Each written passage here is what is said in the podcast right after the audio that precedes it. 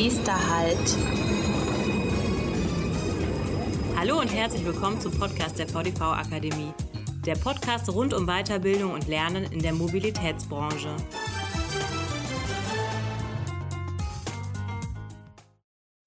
Nächster Halt, der Schienengüterverkehr. Hallo und herzlich willkommen zu einer neuen Folge Nächster Halt, dem Podcast der VDV Akademie. Ich bin Katharina Goy und mein heutiger Gast ist Dominik Pinsdorf, örtlicher Betriebsleiter Bahnbetrieb und Infrastruktur sowie Teamleiter Betriebssicherheit bei der SBB Cargo Deutschland GmbH. Hallo Herr Pinsdorf, schön, dass Sie da sind. Schön, dass ich da sein darf heute. Hallo. Wenn der Begriff Schienengüterverkehr fällt, haben vielleicht viele unserer HörerInnen einen grünen Container mit dem Slogan Güter gehören auf die Schiene. Eine Kampagne der DB Cargo im Kopf. Nun arbeiten Sie ja quasi für die Konkurrenz, aber ich denke mal, den Satz würden Sie so unterschreiben. Ja, die Eisenbahn ist ein Verkehrsmittel gegenüber des LKWs, der umweltfreundlicher ist. Wenn man sich mal die Zahlen anschaut, wir haben also ein LKW verbraucht pro Tag, oder unsere LKWs, die in Deutschland fahren, 152.000 Tonnen an CO2. Die Eisenbahn, das sind 6.000 Tonnen CO2. Also ich glaube, auch wenn es von der Konkurrenz ist, der Spruch, man kann ihn doch unterstreichen. Super. Wir wollen in dieser Podcast-Folge einmal hinter die Kulissen blicken und schauen, was bedeutet eigentlich Schienengüterverkehr und was steckt dahinter. Bei meiner Recherche und im Vorgespräch habe ich gelernt, dass es verschiedene Arten des Güterverkehrs gibt. Welche sind das? Also bei uns, bei der SBB Cargo Deutschland GmbH sind es insgesamt vier Stück an der Zahl. Wir haben einmal den unbegleiteten kombinierten Verkehr. Wir haben den begleiteten Kombiverkehr, auch die Roller genannt, also die rollende Landstraße. Da kann wir nochmal drauf eingehen. Das ist ein ganz spezieller Verkehr, ein sehr interessanter Verkehr. Dann haben wir konventionelle Ganzzüge, Kesselzüge, sind das zum Beispiel, also Chemiegüter. Und dann haben wir natürlich auch, oder das bieten wir in unserem Portfolio auch an, Sportverkehre, Rangierdienstleistungen, gegebenenfalls auch die Last Mile äh, fahren wir. Und das sind unsere hauptsächlichen Verkehre. Ich muss dazu sagen, so unser Hauptkerngeschäft liegt bei dem unbegleiteten kombinierten Verkehr. Das ist aus der Geschichte entstanden, dass man den alten Verkehr, den Querverkehr, den Transitverkehr in der Schweiz von der Straße auf die Schiene bekommen wollte. Und das ist unser Hauptgeschäft an dieser Stelle. Soviel ich weiß, lag das den Schweizern noch sehr am Herzen. Welche Vor- und Nachteile gibt es denn bei den einzelnen Arten des Schienengüterverkehrs? Ich kann, glaube ich, mehr Vorteile als Nachteile aufzählen, aber das liegt, glaube ich, in der Natur der Sache als Eisenbahner. also bei dem unbegleitenden Kombiverkehr ist es natürlich so, dass der Vorteil ist, man hat, äh, spart Personal, also Lkw-Fahrer ein. Ne? Wir fahren, können in Deutschland bis zu 700 Meter Güterzüge fahren, also 740 Meter insgesamt mit Lokomotive. Und das heißt, man hat irgendwie 20 bis 25 Container oder gegebenenfalls auch Ladeeinheiten. Wenn es Doppelladeeinheiten, auch das Doppelte. Das heißt, man spart eine Menge Fahrer ein.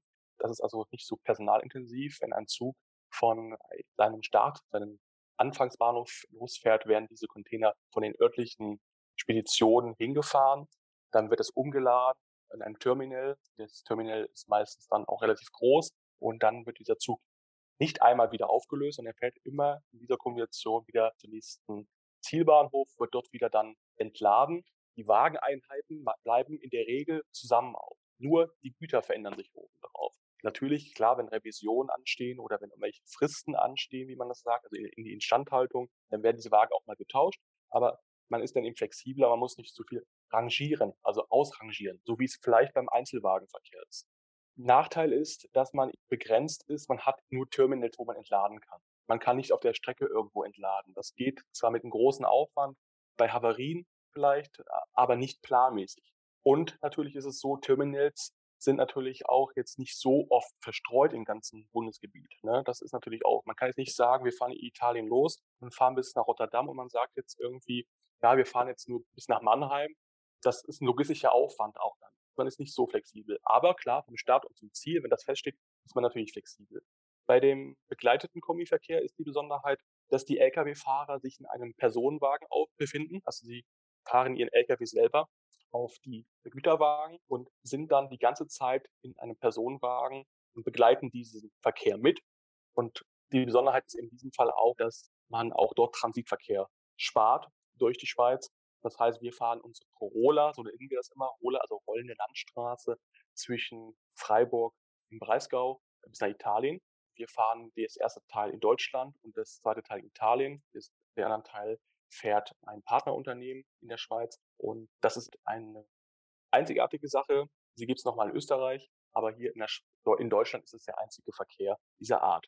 Da sind auch verschiedene Arten von Wagen, die haben kleinere Räder, sind also auch ein bisschen sensibler, aber können eben dementsprechend auch Güter transportieren und man ist flexibel, weil man die Lkw-Fahrer direkt dabei hat. Man spart eben dem auch Spritkosten, also Diesel ähm, und äh, natürlich auch Personalkosten, weil die Lkw-Fahrer in der Zeit meistens dann auch hinten im Wagen, also in diesem Personenwagen, schlafen. Ja, und bei den konventionellen Ganzzügen ist es so, da sind wir natürlich flexibel. Wir haben uns da spezialisiert auf Chemiegüter, also Kesselwagen von einer Chemieunternehmen zum nächsten Chemieunternehmen oder zur Weiterverarbeitung dieses chemischen Produktes. da können viele, also ob das Schweröl ist, ob es flüssige Gase sind, ob es auch Benzin ist oder ob es auch Diesel ist für vielleicht auch für die Flughäfen. Das fahren wir auch. Da ist es eben so, dass natürlich ein hoher Aufwand verbunden ist. Es sind Gefahrgüter. Und bei Gefahrgütern muss man natürlich äh, speziell ausgebildetes Personal haben. Das heißt, der Triebfahrzeugführer muss wissen, wie er sich im Gefahrfall zu verhalten hat. Aber auch die Transportkette muss ganz genauestens geplant werden, damit, wenn in einem Falle eines Falles auch alle Stellen richtig reagieren. Und aber man muss dazu sagen, dass es ein Vorteil ist, denn Güterverkehr auf der Schiene ist immer sicherer. Wenn, besonders wenn Sie jetzt sich mal anschauen, wenn man Güter hat, wie jetzt gefährliche Güter, ist es auf jeden Fall sehr, sehr, sehr sicher auf der Eisenbahn, weil wenn Sie sich die Unfallstatistiken anschauen und die Gefahrgutausdrücke sich anschauen auf der Straße, sind das Welten. Deswegen ist es auch ganz gut, dass man diese gefährlichen Güter auf die Schiene, die wir auch für unser tägliches Shampoo benötigen, auch auf der Schiene auch wiedersehen. Das ist wichtig, genau. Und bei den Sportverkehren ist es so, natürlich gibt es auch Kunden, die auf uns zukommen und sagen, ja, wir haben da und da Sonderaufträge. Dann sind wir auch flexibel und fahren natürlich auch Sportverkehre, also nicht planbare Leistungen, sondern wirklich ganz spontan Leistungen, Rangierleistungen in den Bahnhöfen. Äh, wir haben in Köln Eiffeltor zum Beispiel zwei Rangierlokomotiven fahren, die Wagenzüge auflösen und wieder zusammenrangieren. Meistens sind es auch Kesselwagen im Einzelwagenverkehr, verschiedene Arten von Kesselwagen auch, ob das Gaswagen sind, ob es Schweröltransporte sind, Mineralöle.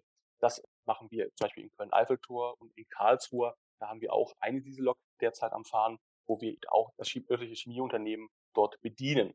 Das heißt, das ist auch wichtig. Das sieht, glaube ich, der Kunde oder das sieht auch, glaube ich, sehen die Menschen draußen, die den Personennahverkehr kennen oder den Fernverkehr kennen, nicht, dass Güterverkehr natürlich schon ein großer logistischer dispositiver Aufwand bedeutet und dass alle Zahnräder miteinander verknüpft werden müssen.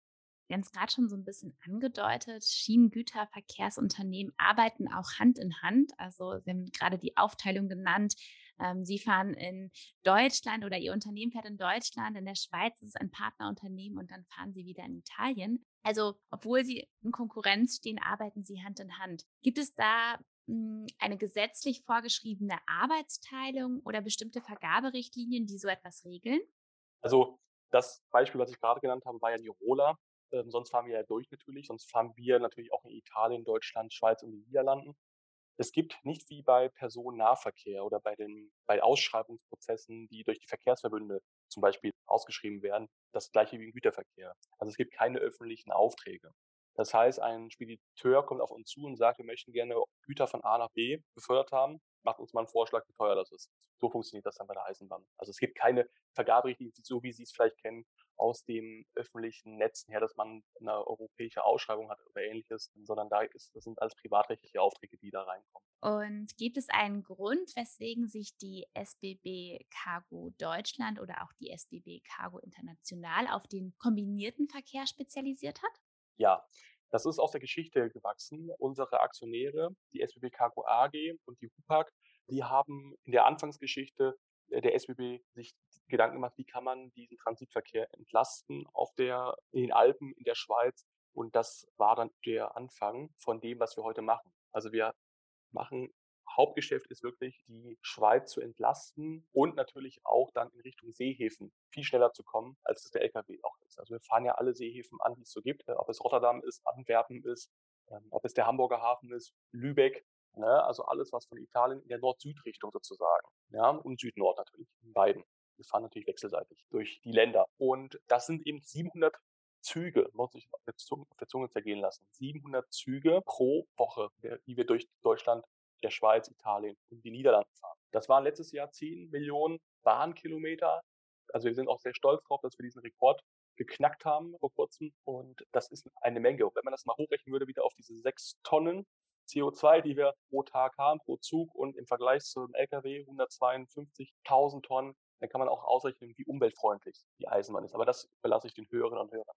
Gute Idee, aber das sind beeindruckende Zahlen. Um möglichst viele Güter auf die weiten Strecken auf die Schiene zu bringen, ist auf jeden Fall auch die Infrastruktur entscheidend. Jetzt meine kritische Frage, reicht die Infrastruktur aus, um tatsächlich alle Güter auf die Schiene zu bringen oder zumindest auch die Ziele zu erreichen, die wir jetzt beispielsweise in Deutschland auch haben? Es ist nicht einfach, die Eisenbahn so flexibel anzubieten, wie, sie, wir, wie wir es vielleicht auch wünschen. Das, die Infrastruktur ist leider nicht so flexibel. Das heißt, wir werden jeden Tag vor großen Herausforderungen gestellt. Störungen an der Infrastruktur, ob es Störungen sind an der Technik, ob es Störungen sind durch Dritte verursacht, ob Kabelklau, ähnlichem. Werden wir jeden Tag aufs Neue herausgefordert. Unsere Disponentinnen und Disponenten in der Leitstelle in Duisburg und auch in, der Schweiz in Olten machen da einen wunderbaren Job, aber man kann ja nur mit dem arbeiten, was man vorgelegt bekommt. Und das ist leider viel zu wenig. Wenn man sich mal überlegt, wie viel neues Streckennetz letztes Jahr gebaut worden ist, ähm, das ist eine Zahl, die habe ich selber nicht für möglich gehalten, aber es ist so, es sind knapp viereinhalb Kilometer gewesen. Also 4,2 Kilometer neues Streckennetz waren 2021. Davor, 2018, habe ich eine Zahl mal rausgesucht, waren es ein bisschen mehr gewesen, aber auch nur 67 Kilometer. Ne? Das heißt, wenn wir uns das mal anschauen und wenn man sich nach der Bahnreform anschaut, wie sich das Netz verändert hat, leider ins Negative, es wurden Überholungen gestrichen, Züge müssen ja auch mal an die Seite fahren, um schnellere Züge vorbeifahren zu lassen. Zugsicherungssysteme sind nicht mehr die jüngsten. Wir reden ja auch über neue Zugsicherungssysteme, die schon lange auf, auf der Agenda stehen, europäisch einheitliches System zu fahren, Stichwort ETCS. Das sind alles Dinge, das dauert zu lange. Und der Ausbau, es muss mehr investiert werden in Ausbau und die Unternehmen müssen, finde ich, und das, da zählen, glaube ich, alle Unternehmen äh, hinzu, die ähm, Schienengüterverkehr fahren, müssen einfach unterstützt werden. Da gibt es ja viele Möglichkeiten, Trassenkosten zu, zu sparen oder so ein Anreizsystem zu schaffen. Es gibt sowas alles schon, aber die Anreizsysteme sind jetzt natürlich nicht so spannend für Unternehmen gegebenenfalls, dass sie wirklich da auch was spüren. Das sind ja wirklich minimale Beträge für das, was eigentlich möglich wäre. Also die Kapazitäten könnten, glaube ich, schon ausgebaut werden oder könnten auch genutzt werden, aber leider wurde in den letzten Jahren viel abgebaut und das ist sehr schade. Heiß diskutiert und auch fokussiert, gerade zu Beginn des Jahres, ist auch das Thema Digitalisierung im Schienengüterverkehr. Sie haben es gerade schon angesprochen, ETCS ist ein Thema, das europäische Zugsicherungssystem. Wir haben da auch bereits eine Podcast-Folge zu gemacht, aber auch die digitale automatische Kupplung im Schienengüterverkehr, die es im Personenverkehr schon lange gibt, sind Themen, um den Schienengüterverkehr zu digitalisieren. Was gibt es noch? Was sind die nächsten Schritte, um auch vielleicht das Arbeitsleben der Mitarbeitenden der Unternehmen zu vereinfachen? Ja, Sie haben ja gerade diese automatische Kupplung angesprochen. Man sagt ja auch DAK dazu. Ne? Das ist ja ein sehr spannendes Thema, Gott sei Dank. Da bin ich auch stolz drauf als Mitarbeiter, dass wir als Schweizer da auch Vorreiter sind in der Schweiz, um das auch zu testen, Testzüge fahren lassen, etc. Also das ist schon ein richtiger Schritt in die richtige Richtung, damit Eisenbahn auch flexibel wird, um nicht mehr leidige Kupplungen aufwendig zu entkuppeln und Wagen aufzulösen. Also da sind wir auf dem richtigen Weg. Zum Thema ECTS, das ist eine Digitalisierung, die uns alle betrifft. Ja, es gibt einen Ausbau, Stellwerke werden umgebaut, aber das dauert alles viel zu lange und ich glaube auch nicht, dass wir ähm, in den nächsten zehn Jahren, ich nenne jetzt mal ganz vorsichtig die Zahl zehn Jahre, dass wir flächendeckend hier überall ETCS haben. Auf den Hauptkorridoren wird das wahrscheinlich kommen, aber auch da müssen wir uns die Frage stellen, und das soll gar nicht zu negativ klingen, das ist kritisch aber. Wir wollen europäisch einheitlich Eisenbahn fahren.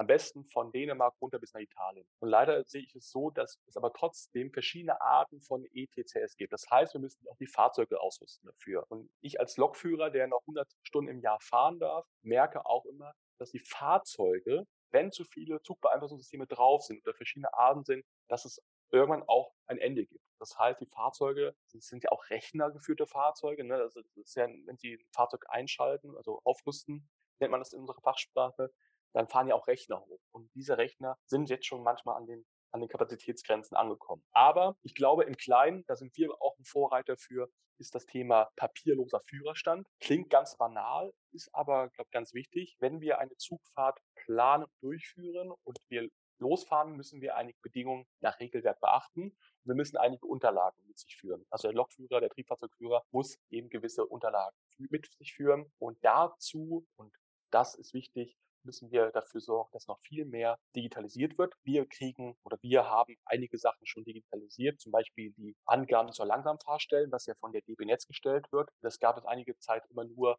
per Heft. Es gab jede Woche ein dickes Heft, wo man die Angaben hatte. Das haben wir digitalisiert. Das ist schön. Jeder Lokführer von uns hat ein Tablet, wo alle wichtigen Daten drauf sind. Aber es gibt immer noch Papiere, wie zum Beispiel im Gefahrgutverkehr zum Teil oder Abfall auch, wo wir ausgedruckte Sachen mit sich führen müssen beim Fahren. Und das ist eben, wo wir besser werden müssen, generell, wo auch Gesetze verändert werden müssen, damit wir komplett digital fahren können. Aber wir haben unsere Offensive äh, ganz klar papierloser Führerstand auf den Zügen der SBB Cargo Deutschland GmbH, aber auch natürlich auf anderen Zügen der SBB Cargo International und so weiter. Ich denke aber, die Herausforderung ist einfach, dass man Digitalisierung nicht nur als Füllwort nutzt, sondern auch, dass man es lebt. Und wir müssen uns aber auch die Frage stellen, wie sieht dann eine Rückfallebene aus, wenn das System mal ausfällt?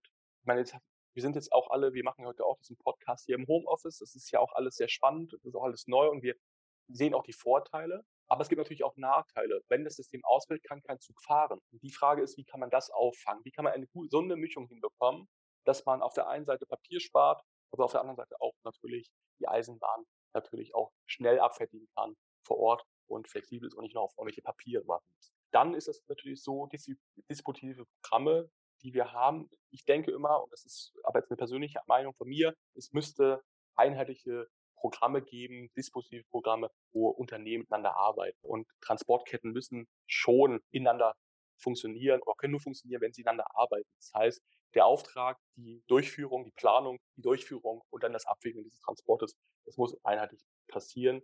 Energiefahrspannende Fahrweise ist ein Thema. Auch da gibt es digitalisierte Möglichkeiten, dass man dem Lokführer eine Hilfestellung geben kann, dass er Strom spart beim Fahren. Da sind wir auch jetzt in vielen Dingen schon dabei. Wir, machen, wir trainieren das auch auf dem Fahrsimulator. Ne? Also da sind wir auch relativ weit. Wir haben einen eigenen Fahrsimulator, wo wir ausbilden, aber auch dann so Themen wie energiefahrsparende Fahrweise auch lernen und erlernen und natürlich auch ein paar Tipps und Tricks mitgeben, weil zum Bahnstrom muss man sagen, ne, wenn wir uns die Zahlen anschauen, der Bahnstrom ist letztes Jahr um zweifache gestiegen bei der Eisenbahn. Also sind Dieselkosten schon günstiger und das ist eigentlich nicht, glaube ich, nicht das Ziel der Verkehrswende, glaube ich. Und da müssen wir auch, da muss natürlich auch etwas passieren und da muss auch von der politische Wille da sein, dass man sagt, ja, wenn es eben denn Kosten eben sind, die eben dann da sind, man kann sie ja nicht wegstreichen, da muss man es eben fördern. Und ich glaube, da ist noch viel zu tun, aber ich hoffe, dass die neue Bundesregierung sich das auf die Fahne geschrieben hat und auch gewollt ist, der politische Wille da ist, dies zu ändern und die Eisenbahn mehr in den Mittelpunkt zu rücken als vielleicht die Straße. Dem kann ich nur zustimmen. Auch ein heiß diskutiertes Thema, dass einige wieder zur Diesellok zurückgehen wollen oder zumindest im Notfall darauf ausweichen wollen bleibt auf jeden Fall spannend. Eine andere Sache noch, auf der Schiene gibt es ja äh, zwischen den verschiedenen Verkehrsträgern, nenne ich es jetzt mal, eine bestimmte Hierarchie. Damit meine ich zwischen Personenverkehr, Personenfernverkehr, Personennahverkehr und auch dem Güterverkehr eine gewisse Hierarchie. Und von dieser Hierarchie sind natürlich auch die Zeitplanung, die Pünktlichkeit abhängig. Welche Rolle spielt denn die Pünktlichkeit im Schienengüterverkehr? Die Pünktlichkeit spielt eine große Rolle. Natürlich ähm, sprechen wir über andere Zeiten von Pünktlichkeit. Es ist ja so, dass wenn ein ICE oder ein Intercity oder ein Regionalexpress oder eine Regionalbahn, alles, was so draußen im Personenverkehr draußen rumfährt, dass da fünf bis zehn Minuten schon irgendwelche Anschlüsse gefährden kann. Das ist bei uns vielleicht nicht so schlimm, wenn ein Güterzug zehn Minuten Verspätung hat, dann kann er das meistens noch kompensieren. Wir reden aber da so über eine Zeitspanne ab, ja, einer Stunde, zwei Stunden, das sind schon Verspätungen, die uns natürlich auch vor Herausforderungen stellen, weil nicht Züge werden ja so geplant, dass sie ihre Slots an den Seehäfen zum Beispiel einhalten können. wenn so ein Schiff, was auf Übersee geht, weg ist, dann steht der Zug da und kann nicht entladen werden. Heißt aber in der Folge, dass natürlich auch die Rückleistung gefährdet ist, weil der Wagenzug, der vor Ort ist, nicht beladen werden kann. Da muss man natürlich dispositiv sein Geschick walten lassen und sagen, habe ich noch einen anderen Leerzug vielleicht stehen, den ich beladen kann? Habe ich diese ja, diesen Luxus, dann kann ich natürlich disponieren und kann auch natürlich umdisponieren, aber meistens ist das nicht der Fall und da muss man eben viele Kosten natürlich auch in die Hand nehmen, um dann dementsprechend Rechnung zu tragen, dass nicht die Kette, die Transportkette unterbrochen wird. Das ist das Schlimme, was passieren kann, dass die Transportkette unterbrochen wird. Ähm, ich meine, da sind viele Profis am Werk, nicht nur viele, sondern alles Profis am Werk, aber trotz alledem stellt das uns dann für Herausforderungen. Natürlich kann keiner was für Störungen, die nicht absehbar sind, wie Böschungsbrände, Signalstörungen oder sonstige Leiden, die wir jeden Tag erleben, leider auf dem Schienennetz. Aber das kostet uns natürlich auch Zeit. Natürlich ist es auch ärgerlich, wenn man pünktlich abgefahren ist irgendwo und dann wird man überholt von einem schnelleren Zug, ich sage jetzt mal ICE, das verkraften wir auch meistens, dann kommt eine Verspätung von sechs bis sieben Minuten auf. Wenn das aber häufiger passiert, von Anfangs bis Zielbahnhof, und dann noch eine Störung kommt, dann ist das natürlich sehr ärgerlich, weil dann auch vielleicht Personal abgelöst werden müssen, weil sie ihre Arbeitszeit überschreiten werden, müssen wir natürlich dann entgegentreten, dass das nicht passiert. Und das sind so Themen, die machen dann so einen Verkehr auch schwierig.